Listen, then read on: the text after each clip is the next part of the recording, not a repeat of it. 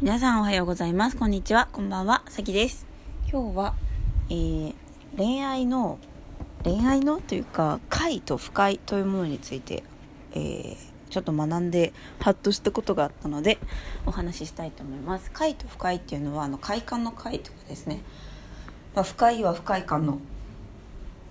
不快なんですけど、えっと、ある方がですね恋愛とか結婚について語っている中であの大事なのはあの相手を好きかとか嫌いかとか嬉しいかとか悲しいかとかじゃなくて自分が快の状態なのか不快の状態なのかそっちにフォーカスすることだと言っていました。うん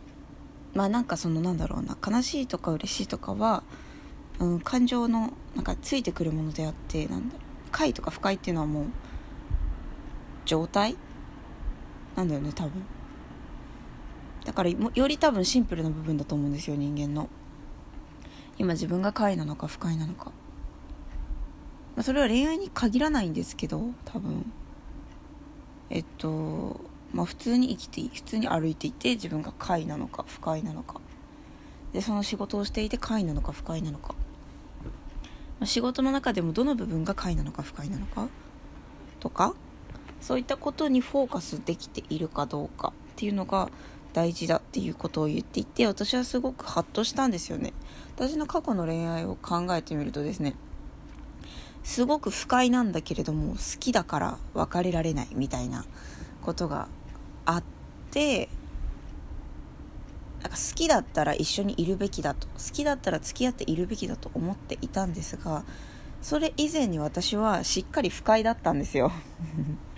そう。だったらもっとちゃんと自分が不快であることに気づいてフォーカスしてどうしたら不快でなくなるのか。それはえっとまあ別れるということもあるし別れないならあの相談話し合うとか何かを変えるとかそこ我慢して不快のまま付き合って一緒に行ったとしても意味ないよなって不快なんだったら意味ないっていうかそりゃ悲しい終わり方をするよなということに気づきました、はい、だからこれから私は、えっと、快か不快かにフォーカスして生きていきたいと思いました恋愛以外だったらね、できてるんですよね、私。心が喜ぶ方へ生きていくということをね、大事にしていて、それってつまり快の方向へってことだと思うんですよ。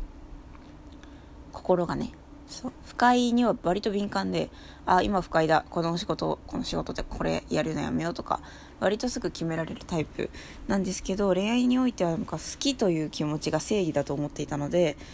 ね、ちょっと快不快の観点からいろいろ見ていきたいなと思いました。ということで、